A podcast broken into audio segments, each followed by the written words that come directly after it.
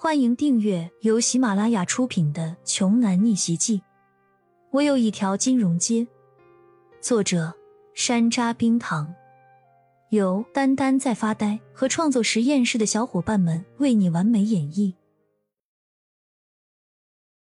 第二百四十三章，老人家的命能不能保住，就看秦家自己的决定了。如果刚才秦青雨不追出来的话，骄阳也不会给他药。这就是命，秦家人自己选择的命。主治医生是有本事，但是秦青雨奶奶的病并不是表面上这么简单的。老人家病得太久，身体已经极为虚弱了。如果主治医生不注意这一点，则会直接要了老人家的命。骄阳阻拦了，但是那些人不听。既然如此，就听天由命吧。秦聪看着孙女回来，只是点了点头。他十分不满骄阳刚才的表现，在考虑地皮是不是直接给刘家算了。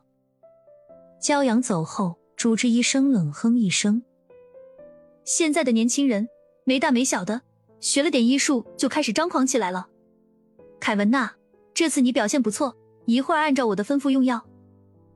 之前凯文训斥骄阳，还顺便拍了主治医生的马屁，这拍得他十分舒坦。看着凯文都顺眼了许多，凯文在心里欢呼：这次还是多亏了骄阳呢。医生，不要再动气了，还是快点治疗吧。秦聪催促的说道。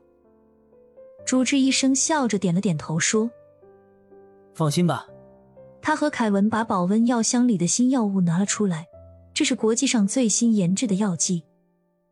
主治医生说道。凯文，给老人家注射药物。凯文专业的找到了老夫人的静脉，然后缓缓把药物注射了进去。原本老夫人还被病痛折磨的脸色枯黄，额头不断有冷汗渗出。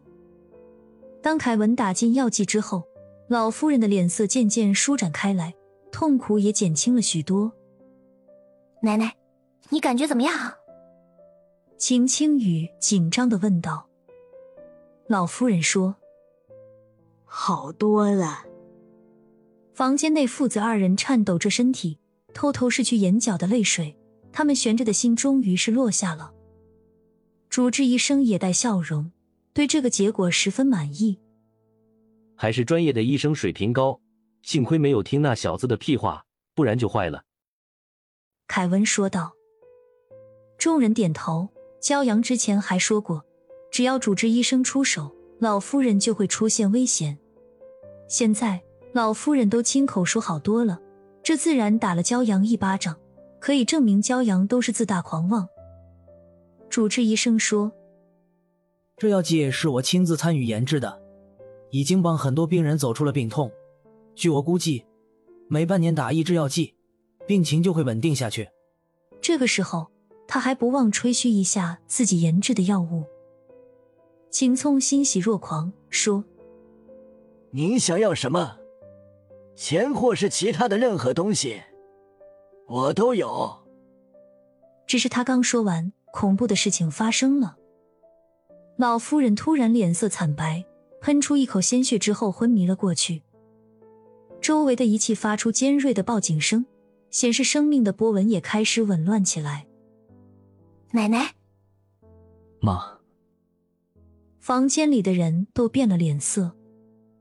秦聪大脑嗡的一下，眼前一黑，差点晕倒。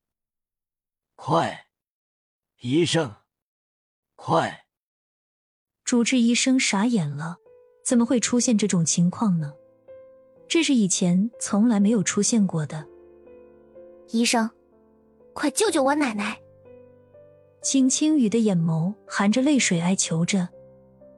主治医生这才反应过来，慌慌张张的说：“好，我这就看看。”医生一边说，一边有些颤抖的走进老夫人身旁检查起来。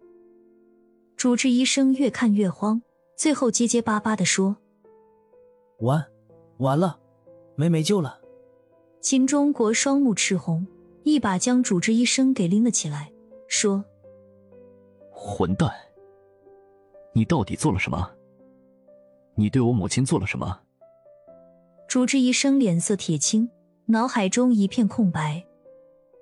我不知道，我不知道，我的药没问题。